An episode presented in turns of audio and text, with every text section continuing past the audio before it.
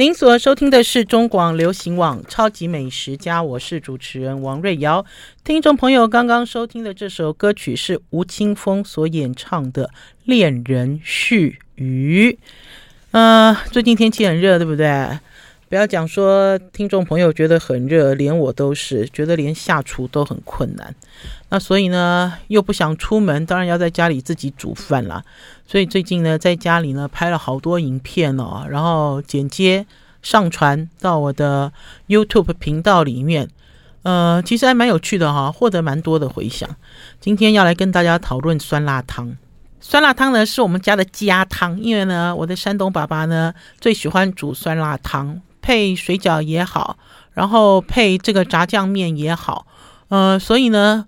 呃，我们家呢，在外面吃酸辣汤，意见都很多，因为呢，你都喝不到一碗像样的酸辣汤。呃，讲真的，都喝不到一碗像样的酸辣汤。即使呢，呃，在鼎泰丰可以喝到酸辣汤，可是鼎泰丰的酸辣汤哈，四大金刚里面少了一个金刚，他没有放鸭血哈。美其名是讲说，呃，外国人不吃血哈。然后还有就是鼎泰丰在切这个酸辣汤的这个刀法也不太对。所以呢，那天呢，宝师傅呢在家里呢就煮了酸辣汤给我喝。其实那天是在菜市场看到鸭血了哈，鸭血真的有一点难得，而且鸭血都有一点身份不明，经常呢卫生单位就去检测，发现鸭血里面有鸡血，还有其他的血哈。这个其实跟我们的整个屠宰系统，跟我们整个屠宰运送的系统都有很大的关系。混血这件事情，嗯，我相信呃不是新闻了哈，呃。那所以呢，现在呢很难找到鸭血。那天就是因为看到了鸭血之后，买了鸭血。买了鸭血之后，宝师傅说：“哎，嗯，想不想吃这个麻辣红白呀？”我说：“我不想吃麻辣红白，我想要吃酸辣汤啦。”哈，所以呢，他就在厨房里呢就做了酸辣汤给我喝。这个酸辣汤的影片已经上传了哈，大家到 YouTube 去用酸辣汤。王瑞瑶，好，用关键字去搜寻，哈，因为呢一直在我们超级美食教教教大家怎么样利用你的智慧型手机，呃，增长你的见闻，哈，呃，所以你要懂得用关键字去搜寻，比如说进到了 FB 里面用关键字去搜寻，还是说进到 YouTube 里面。去用关键字搜寻，还是进到 Google 里面去用关键字搜寻？什么叫是关键字呢？关键字就是你想要看什么，比如说你想要看酸辣汤，想要看谁煮的酸辣汤，宝师傅煮的酸辣汤，想要看王瑞瑶剖的酸辣汤，就用关键字去搜寻。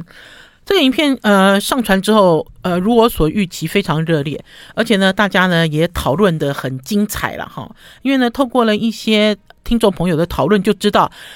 大家做菜的程度是怎么样？哈，对于料理的盲点又是什么？我要先讲哈，宝师傅这个酸辣汤哈，我虽然写说是那个山东爸爸的正宗酸辣汤，老实讲，他做的有一点不正宗。哈，不正宗的原因呢，是因为呢，现代人的饮食习惯。假设你在酸辣汤里面捞到了五花肉，会开心吗？我们家气质丽文会开心吗？如果喝酸辣汤的时候捞到五花肉丝，不会开心，对不对？大家就说，为什么这里面有这种五花肉丝呢？可是正宗的酸辣汤本来就是五花肉丝，而且要从五花肉开始讲起。我爸爸在做酸辣汤的时候，都是煮一锅热水，把这个五花肉块整大块丢进去煮熟。那所以肉煮熟了之后就切丝，然后呢，这锅汤呢也变成高汤，很快。这是我看过哈最快最快。用自然的方式，好，清水变高汤的一种方法。而且呢，因为这个五花肉丝切丝之后，五花肉丝又不会老，哈，煮在酸辣汤里面就很好吃。那可是呢，现代人呢，你跟他讲这个五花肉这样水煮哦，他看了真的吓死了。即使是切丝，他应该也不敢吧？不但切丝还带皮哦，他应该不敢。所以宝师傅就改了瘦肉丝。除了改了瘦肉丝之后呢，大家就知道，因为没有瘦肉丝，你就没有五花肉的高汤嘛。要不然你自己就要去弄一个肉汤，煮酸辣汤。要有一个肉汤了哈，味道才会好。那宝师傅呢，就拿了这个现在非常流行，啊，大家家家户户都必备的这个日本进口的日式高汤包，哈，呃，我们家的日式汤高汤包的品牌有很多了，现在正在使用的这个品牌叫毛乃舍，很简单，就丢两包两小包这个高汤粉，因为里面有柴鱼、有昆布、有一些调味，哈，那所以呢，它就很快就做出没有油的日式高汤。那除了瘦肉丝改了，呃，把除了用瘦肉丝取代五花肉丝，然后高汤底也改变之后呢，宝师傅还做了一个很大的改变。宝师傅的改变就是，我爸爸做酸辣汤好喝的一个原因，是因为在酸辣汤起锅之前，他会挖上一勺猪油，哈，因为大家知道酸辣汤是勾芡的嘛，然后很热，然后猪油一下去之后，整个汤就润起来了，整个汤就香起来了，整个汤就变得非常的有深度跟厚度。可是，一样，现在告诉大家说，哎，这碗汤我加了一勺猪油，哎，我相信很多人都压死。然后还有就是，哎，这猪油我家自己炼的，哎，我们家怎么会炼猪油呢？我们到哪里去找猪油呢？哈，我们这样这么长得这么肥，人身上的这个人油很多，猪油很难找，对不对？啊，所以呢，现在就改成香油，哈，呃，香油这件事很奇特啦，哈。那天呢，我们家里用的呃不是香油，是福寿牌的。纯芝麻油，好，纯芝麻油。因为老实讲，在用油的这个部分，哈，听众朋友还是我们超级美食家的一些朋友都一直有疑问，就是什么时候要用白麻油啊？什么时候要用黑麻油？什么时候要用香油？哈，点点点。呃，因为我自己在煮饭的时候，当我自己在煮的时候，我们家有什么油我就用什么油。可是的确那天呢，在做酸辣汤的时候，我忽然间有一种感觉，这种感觉就是天哪，还是要用香油才对。为什么？因为香油虽然人家讲说香油不纯，好，大家知道香油是怎么做的吗？香油就是呃研磨完了之后的芝麻酱，冲热水。冲了热水之后呢，呃，摇上来的那一层油，然后甚至你还可以加了一点大豆沙拉油，呃，简单说就是不纯的油，可是那个味道是比较清香的哈。像那天用了胡麻油之后，我就有一种麻油鸡的 feel 跑出来了，那不是酸辣汤哈，呃，所以还是要有一点区别。好，我们要先休息一下，进一段广告，再回到节目现场。I like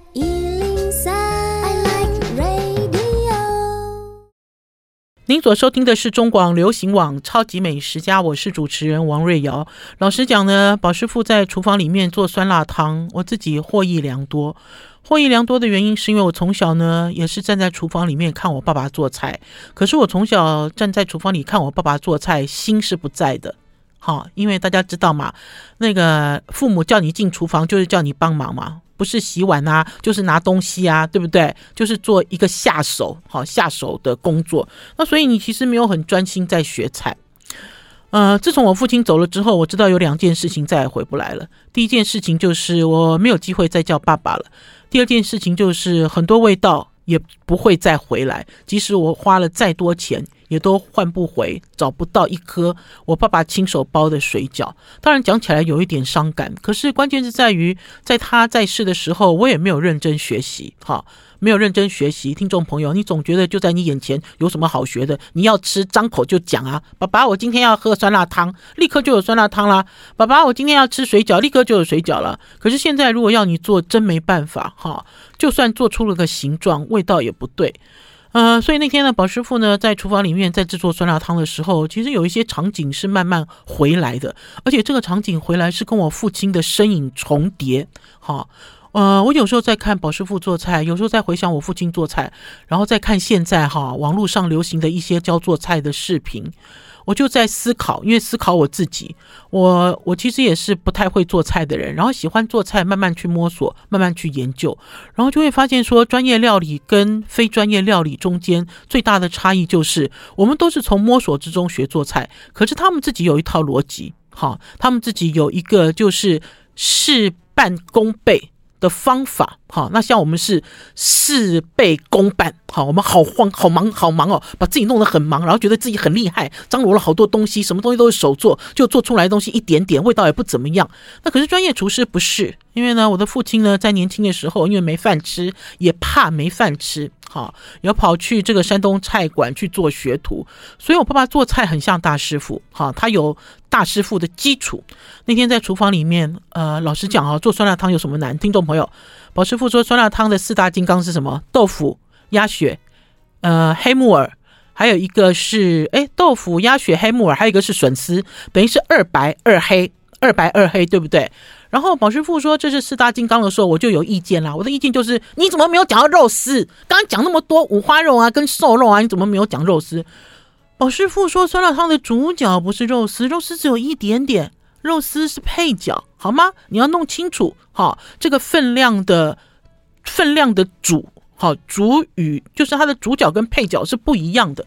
这个也是很多这个新手厨娘，还是说厨房小白，总是弄不清楚什么东西该多，什么东西该少。比如说我炒四人份的一道菜，我到底要配多少料？你其实是没有经验的嘛，哈，尤其是没有在父母身边进入厨房学习的经验。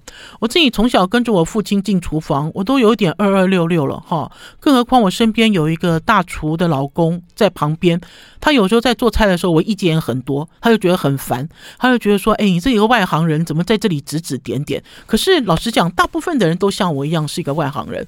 我的直觉就说：“哎，你这样不太对哦，你知道吗？就等于是外行人哦，老是对这个专家指指点点。”哈，那我要回到这个，我要回到酸辣汤的四大金刚里面。这个四大金刚里面，哈，豆腐、鸭血，哈，都是软软的；竹笋，哈，跟木耳都是不规则。好，讲起来酸辣汤很简单。你遇到这四个食材，你头痛了。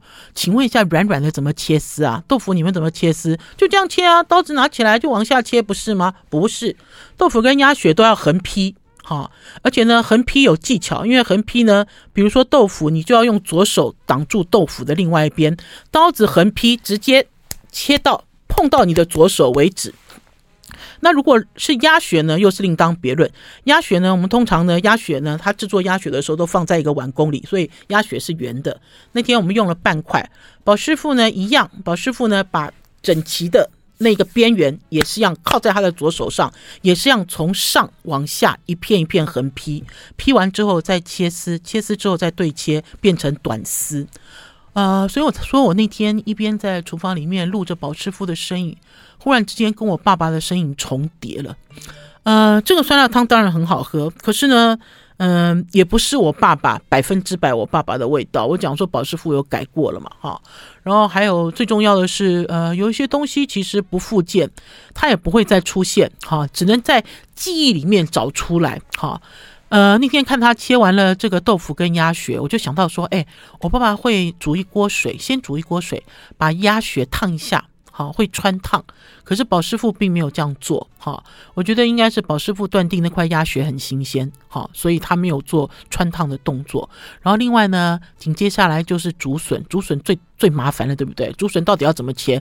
竹笋呢，不但是一个呃一个锥状体，竹笋呢，呃还是个不规则状。有的时候呢，这个专家总是告诉你说，你买竹笋一定要买歪一边的哦。要买歪歪的哦，然后底部胖胖的哦。天哪，歪歪的更难切，对不对？如果它今天是直直的，还比较好切。那所以呢，在这个部分呢，呃，宝师傅就对切竹笋，让它趴好，哈，所有的食材都一样，你一定要让它稳稳站在砧板上，哈，趴好了之后呢，这个竹笋呢也是一样，从上到下，哈，从上到下呢就。直接片哈，也是要用用菜刀去把它片片片，从上到下片。而且宝师傅很妙，他说食指，左手的食指很重要，因为左手的食指呢，整个左手的手掌是整个服贴，包括指指头，先是指指头服贴在笋子上，食指是控制厚薄的。对不对？因为你一支刀，你的菜刀是右手拿嘛，然后是横劈嘛，对不对？当你横劈的时候，你碰到你的食指的手指，好，你想要厚一点，食指的手指就往下一点；你想要薄一点，食指的手指就往上抬一点，就是这样子的刀法。所以呢，木耳也是，木耳都是呃扇形啊、还是圆形？很麻烦，然后有的呢，它还有蕾丝边，哈，那所以木耳要怎么切丝？木耳切丝很简单，就是慢慢切，而且木耳切丝呢，不要把它卷起来切。宝师傅在切木耳丝的时候呢，就先切你要的长度的长方形，然后再把它堆叠起来，慢慢切割。好了，大家会做酸辣汤了吗？除了这件事之外呢，有两个听众朋友问我说：“哎，瑞肴姐，我都没有看你放白醋跟。”白胡椒粉呢？这样酸辣汤有味道吗？这样会酸吗？对不起，酸辣汤的白醋跟白胡椒粉是放在碗公里面，等到酸辣汤煮好之后，再用这个热汤回冲。为什么要这样做呢？因为白胡椒粉煮很久会很辛辣，然后呢，白醋呢煮很久就没有味道。好，那你放在汤碗里面回冲，它的味道呢最好，就跟老伯伯以前小时候吃的老伯伯做的阳春面，都把酱油啊、猪油啊、胡椒粉啊、味精啊、盐巴啊摆在碗底，然后回冲是一样的道理。好，我们要先休息一下，进一段广告，再回到节目现场。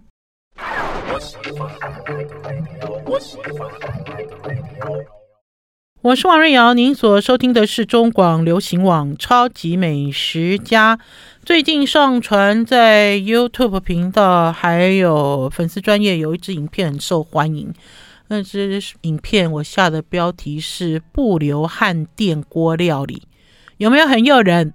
不流汗，不流汗电锅料理哦。听众朋友，如果还记得最红最红，在最近。最红最红的一支不流汗电锅料理是什么呢？就是在你在煮饭的时候放了一颗牛番茄在电子锅里面。大家还记不记得几年前流行这样子的一道一道料理？我我都不好意思讲料理啦，因为 因为我没有理呀、啊，我没有料理呀、啊，就等于是没有做没有做这个这个动作了哈。有料没有理哈，可是非常受欢迎，非常受欢迎的原因是因为呢。很热嘛，对不对？你想要吃一顿饭哦，妈妈哦，还是家庭主妇哦，还是阿公阿嬷哦，张罗的很热。不要讲说是自己人啦，外佣也是进到厨房哦，都受不了。然后煮了一大桌之后呢，你又没有胃口吃，对不对？都没有胃口，就觉得好热，好不舒服哦。啊，所以呢，呃，一直答应听众朋友呢，要让宝师傅来教大家做不流汗电锅料理。老实讲呢，这道菜不是宝师傅的。我们呢很喜欢呢跟大家介绍各式各样的料理，好，不限不限我们自己的国家，好，然后甚至在前一阵子介绍了我们家外佣尤里的印尼菜，好，可是尤里的印尼菜会继续讲哈，因为没有讲完，因为因为我我要做功课哈，不是说我 我我吃了他的菜，我录完了他的影哈，我就可以跟大家分享，因为我要有感想。我要有感觉，所以会继续跟大家分享。那呢，我今天跟大家介绍这道韩式，呃，豆芽菜，韩式豆芽菜牛肉饭。这个呢是很多年前了，我记得那个时候我刚认识宝师傅。呃，宝师傅呢，经常带我去一家韩国餐厅。这家韩国餐厅在天母棒球场的对面，叫做高丽味。可是我要跟大家讲哈，高丽味我以前吃非常好吃，因为它是我的，算是我的韩国料理的启蒙。呃，可是我几年前有回去一次哈，我有回去，他生意还是很好。可是我认识的人都不在了，哈，就我认识的人我都看不到，我都。不在了，所以我不知道他的料理是否还跟以前一样依然如昔哈。我要讲的是，因为宝师傅呢有一个非常要好的国国国中同学，哎，对，国中同学他们是红道国中的，而且宝师傅在红道国中的时候，好像那个流氓那样子哦，你知道会那个你知道像小男生一样会打架会干嘛的哈，会做坏事。然后呢，呃，宝师傅呢有两个很要好的国中同学。呃，其中有一个呢，这个国中同学呢，他就是娶了高丽味老板的妹妹，那所以我们会经常跑去高丽味，因为有的时候会跟他们聊天、啊。然后那高丽味的老板娘啊，我第一次看到她，我就好喜欢她，气质好好，头发剪得短短的。之后才知道，原来她就是那个奥运奥运的掌旗手，哈。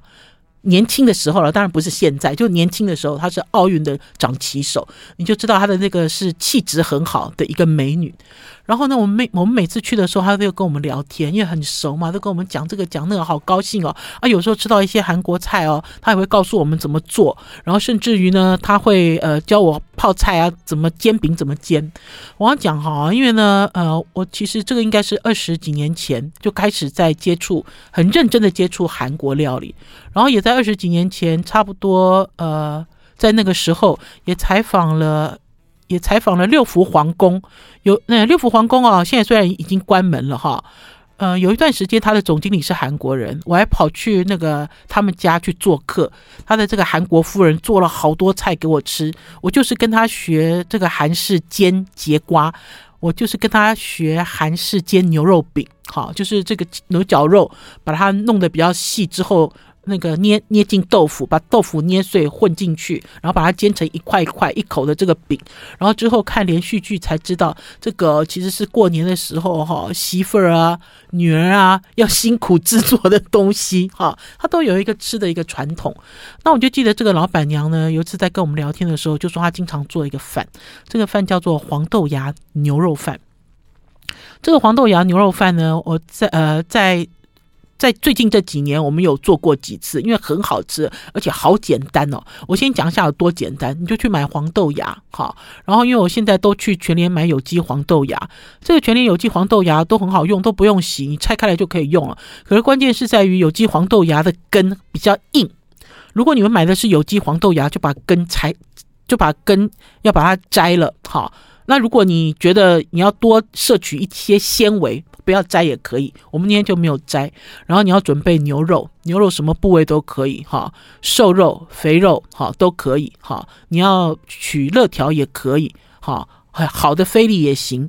我们那天呢使用的是呃小牛二管，小牛二管有一次我们去吃小牛二管，牛肉没有吃完的那个呃肋眼睛，好，我们那天用的是肋眼睛。呃，然后还有白米，就这样子，你洗干净，好，洗干净之后呢，三杯，比如说我煮三杯，三杯米，三杯水，然后把切碎的牛肉切成这种丁的牛肉，不要用牛绞肉哈，要用菜刀切。这这道菜最麻烦的就是菜刀切，其次麻烦的就是你想要摘黄豆芽的须，好不好？如果你不摘须，一点也不麻烦。接下来是牛肉放进去，然后呢就把这个黄豆芽满满的铺进去，然后就送去电锅里煮，电子锅。好，怎么煮饭你就怎么煮。煮完了之后呢，拿出来之后呢，撒一点白芝麻酱油，好，然后呢，葱花，还有呢，麻油，最重要的是麻油。韩国麻油好香哦！我那天去到了那个家乐福哦，本来手手好痒，好想买一一瓶韩国麻油，因为韩国麻油很小瓶，价格很高，而且韩国麻油有一种是那种那种小型的，像沙拉桶一样。马口铁的那个包装，哈，呃，在很早很早以前，非常早以前，我大哥去韩国出差的时候，都会带大桶的韩国麻油，哈，还是韩国的花椒油回来给我爸爸做菜。那所以，我也是在很早很早以前就知道，韩国的麻油跟我们所做的麻油味道不太一样，好，就把这些东西倒进去拌一拌，拌一拌之后，趁热拌一拌，然后你就可以开饭了。就这么简单，好，就是这么简单的一道菜。那所以呢，这个影片呢上传之后呢，哇，我看了我自己，这个应该是我近期我的 FB 里面点阅最高的一支影片。哇，大家都讲说，哎，时机不太好，哎，要多多介绍这样子的料理，哎，哈，你知道很家常，很简单。然后呢，最重要的是煮饭都不会流汗，都不热，因为煮饭的人不是你，煮饭的是电子锅，对不对？你当然不会热，而且呢，觉得好棒哦，煮了一锅饭。就觉得很厉害，这一招哈，比几年前哦煮饭的时候放一粒番茄，我觉得高明太多了。因为这里面有肉、有菜、有饭，哈，呃，弄一个汤，其实就可以吃饱了。好了，我们要先休息一下，进一段广告。哦，对，我想到了，韩国人在吃这个饭的时候，还会搭配很多韩式的小菜，其中包括韩国泡菜，这样子就是很完整的一餐了。好，休息一下，再回到我们节目现场。I like 103, I like radio。您所收听的是中广流行网《超级美食家》，我是主持人王瑞瑶。其实自己煮饭还蛮有趣的哈。在几个月前，我一直都想要抛出抽 po 出这段影片，可是一直都没有时间。没有时间的原因是因为事情很多啦，没有时间的原因也是因为我。我要制作的影片太多了哈，每一天都在吃喝玩乐，听众朋友会发现哈，很多经验都可以留下来。然后呢，不管是任何人都可以去 YouTube 上面开频道，好，谁都可以。呃，你只要是会用智慧型手机，搞不好从呃五岁开始，好，你就可以给他那个开频道。我那天看到这个蔡阿嘎，他 PO 了他儿子蔡桃贵的一些影片。才知道原来蔡桃贵是全台湾年纪最轻的 YouTuber，他有五岁吗？蔡桃贵不知道诶，应该是还没，对不对？那所以呢，大家都可以透过呃自己好自创好，你可以讲说我自己就是一个创作者，我自己是个创作创作者，我可以在我的 YouTube 频道里面丢丢东西哈，就像我一样，把它当做是一个资料库哈。那如果今天呢，你的这个资格有达到，You YouTube 有分你钱，当然是最好。可是如果他没有分你钱，你也可以把它哈当做是一种呃。资料库，好，我觉得就是一个资料库的概念，谁都可以来看，哈，然后你也可以把这些经验大方分享。我觉得经验分享传承很重要了，哈。或许在这个年代里面，有很多人都会讲说，哎，你怎么都没有开课赚钱？我其实最近都在听人家问我，他说你们为什么都没有做线上教学啊？好多人哦，想方设法都在做线上教学，不会做菜的会去找会做菜的人来开，哈，还是说呢，呃，会做菜的人去找名人来开，哈，大家都在做这个线上，类似像这种线上教学的收费课程。可是我不知道哎，我觉得我们的想法就是，我们如果能够传递一些正确的资讯，我们就觉得很荣幸。而、啊、如果我们传递了这些正确的资讯，你有看到，你有学到。我觉得这是最好的，因为对我来讲，我觉得网络像一个大海。这个大海里面呢，老实讲，我曾经也中过招，就是他讲的都是错的，他都是乱搞，可是我却看得津津有味。然后呢，等到我多看了几支影片之后，才发现自己都在浪费时间。好，那老实讲呢，就算浪费时间，也是一种学习了。哈，好。嗯、呃，要讲是几个月前，我跟宝师傅两个人在电视上看到，其实好几个月了。我们看到那个电视节目了，那个叫什么《水野真纪的魔法餐厅》，对不对？然后呢，他就在介绍啊，对不对？他就在介绍，介绍什么？就介绍说，在日本有几个、三个、三大这个连锁。卖卖这种呃，比如说像无印良品类似这样子的店，台湾还有一个叫咖啡农场哈，第三个好像还没有进到台湾，就是有有三家这样子的一个很比较比较个人化哈的的这种流行小物，还是家用品的这种店，他们卖的最好的调理调理调理包是什么？哎，我看完之后我就好高兴，就跑去买。然后他卖的最好的是什么？是奶油味的这个咖喱鸡，然后还加上一个印度烙饼，好，印度烙饼。呃，我一开始买那个印度烙饼的时候，我以为里面装的是四片饼，哎，我就跟宝师傅说：“哦，好棒哦，日本人好进步哦，你看这样就可以买饼回家，立刻那个咖喱拆了之后就可以吃喽。”宝师傅就隔着那个袋子捏，宝师傅说：“你怎么捏出来那是四片饼？” 我就跟宝师傅说：“不是四片饼吗？”我说当然是四片饼啦，因为他卖的是便利包啊！你会去无印良品，当然是便利包啊，不是吗？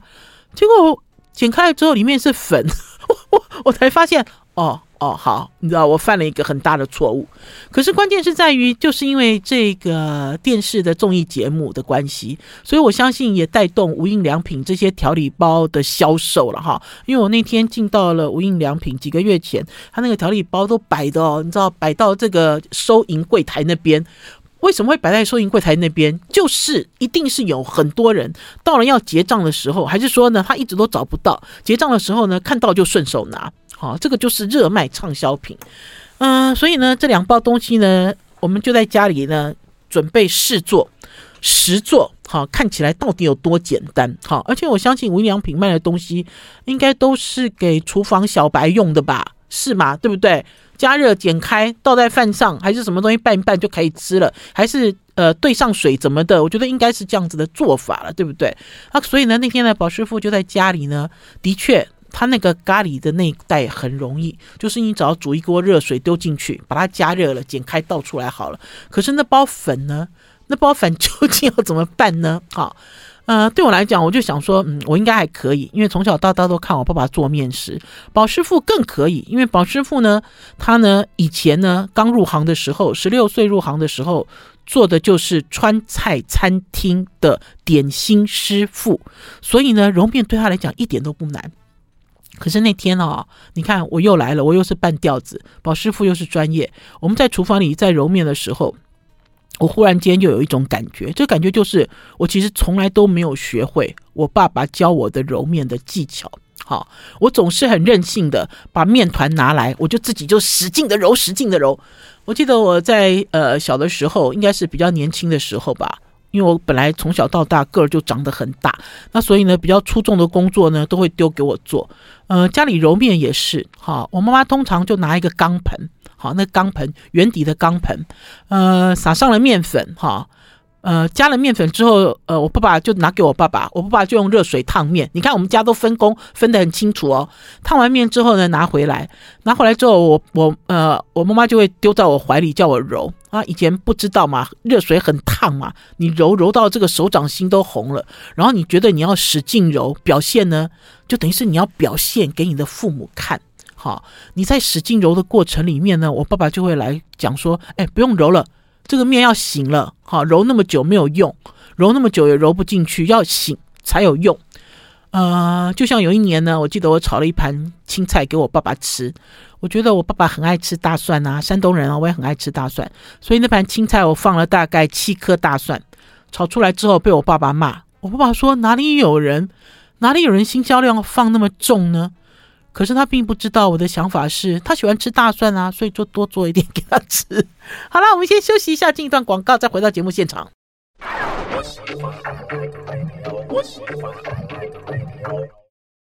我是王瑞瑶，您所收听的是中广流行网《超级美食家》。今天跟大家分享在家里做无印良品最畅销的调理包，呃，奶油口味的鸡肉咖喱，还有自己要揉啦，哈、揉成从粉揉成面团，再去烙的印度饼，呃，所以在这个制饼的过程里面呢，我看到了宝师傅很多的专业手法了哈，就是你要怎么样把面团揉起来，而不是随便揉。然后还有就是呢，你必须哈要醒面，醒面这个动作真的很重要了啊。就像我小的时候不懂的时候，当这个面团交在我怀里，我揉了二三十分钟。大人走出来看了都昏倒了，就说你怎么还没有醒面呢？哈，醒面很简单嘛，就是让面团睡觉，你也不用做事。然后醒面最重要的就是要用一个湿布，还是说让钢盆倒扣，好，就倒扣在白案上，就是这么简单。因为呢，透过他们这个自然水分的交换，这个面团就会做得很柔软。啊、呃，其实最近哦，一直都在寻找什么？一直都在寻找便宜，哈，然后不费力。好的一些美食，就像调理包，呃，老实讲，我其实对调理包完全没有兴趣，哈，因为每次看这个调理包后面的成分表，都心情为之一惊，哈，哇，当这个成分，当我们食安法哈重新修订之后，成分要求全展开的时候，有很多东西你很意外，意外是说，哇，那添加物怎么那么多啊？尤其是调理包，调理包需要它的口感的时候，你就会发现，哇。这比你想象中哦，这是一个大千世界。可是关键是在于哦，没有那么严重。为什么会这样讲？因为呢，没有那么严重的原因，是因为这本来就是一个食品工业必然的发展。很多人很喜欢呃日本进口的东西，非常喜欢，觉得日本进口的东西颜色又漂亮，口感又好，哈，然后呃味道也棒，哈。这里面其实是有经过一些修饰。我自己其实逐渐的会认为，认为什么？会认为说。呃，如果当然它的这个材料很天然哈，还是说材料没有添加，当然是最好。可是它如果有一些添加，我也没有那么大的排斥感。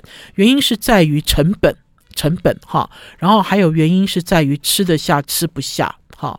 有一些人呢，就像以前，我记得以前大家都在讲说，哎，这养生的，这健康的，好，好了好了，养生健康，好了，捏着鼻子也吞下去。好，我记得我小的时候对一个东西最讨厌。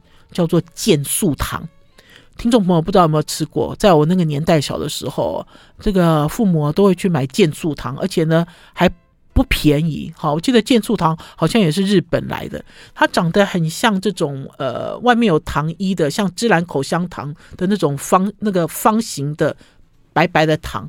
那健素糖为什么难吃？健素糖就是因为它难吃，所以它外面有一堵裹了一层糖。那每次给我吃健素糖的时候，我都含在嘴里。把糖哦含到化掉之后，把健素糖吐出来，就真正要吃的东西被我吐出来了哦。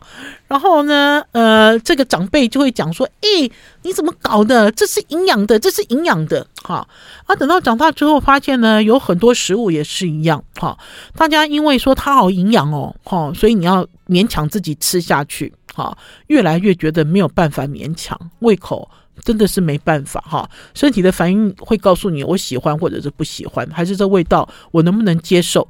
那所以呢，我自己呢也逐渐渐渐的接受这个食品工业的一些添加哈，这个是必要性的添加哈，你不能讲说它是必要之恶，因为这些都是合法添加。那当然呢，呃，能够选择，当然大家眼睛就要看清楚。呃，我在讲说呢，最近呢陆续逛了印尼店，然后呢也跑到一个地方去。因为我很害怕，听众朋友，你们有没有看到家乐福要换老板啦？家乐福本来有好多自营商品哦，我好担心他以后都不进了。所以那天呢，就跟宝师傅两个人手牵手去逛家乐福。